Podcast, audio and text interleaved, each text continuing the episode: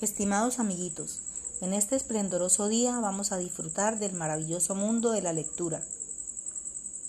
Ese mundo mágico que nos lleva a volar nuestra imaginación y que permite esclarecer cada uno de los interrogantes surgidos a nuestro alrededor.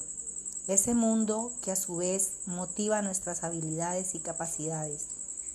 De ahí que les compartiré una linda historia que no solo les permitirá la posibilidad de la lectura reflexiva, sino la destreza en la lectura crítica.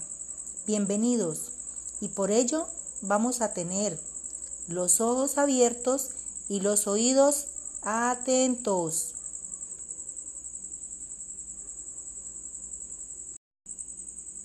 La linda historia lleva como título Una piedra en mi camino. Era una joven llamada Lupe, quien se encontraba algo molesta porque había tenido un mal día. Mientras paseaba un rato, vio una pequeña piedra sobre el camino. Al verla, se sintió molesta, pues pensó que la piedra impedía su paso y la pateó. Siguió caminando, pero la misma piedra volvió a su camino. Y Lupe esta vez la pateó con más fuerza y siguió su camino. Pero para su sorpresa, la misma piedra apareció frente a ella una vez más. Y Lupe la pateó nuevamente ahora con todas sus fuerzas. Y siguió caminando. Y la piedra apareció otra vez. Pero ahora Lupe no la pateó y mejor esperó.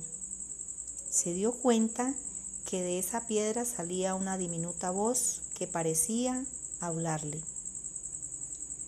Se acercó un poco más y escuchó. Hola, Lupe. Pasaba por aquí y te vi algo enojada. Decidí acercarme a ti para darte una alegría. ¿Una alegría? se preguntó Lupe. ¿Qué quiere decir esta pequeña piedra? De pronto de la piedra se asomó un pequeño ojo, luego salió otro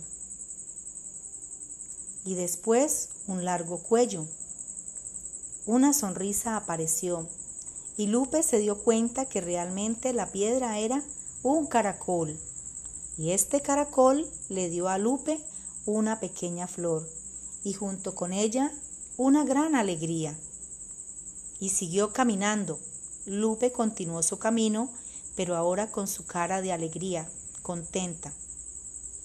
Ahora tú, ¿a quién vas a darle alegría? Vamos a continuar y vamos a disfrutar de esa lectura que acabamos de escuchar.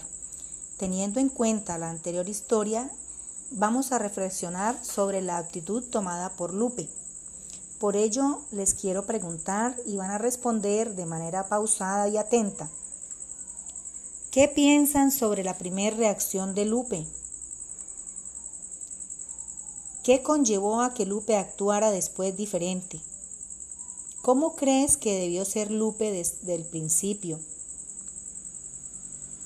Teniendo en cuenta la historia, cuál es el valor que nos está enseñando Lupe y el caracol. ¿Cómo crees tú que podamos desarrollar ese más ese valor en nuestras familias? Ahora vamos a realizar una tarea. Vamos a buscar más cuentos relacionados con la tolerancia y llevarás a cabo las lecturas pertinentes. Bienvenidos al mundo mágico de la lectura, donde es el mundo que nos permite soñar.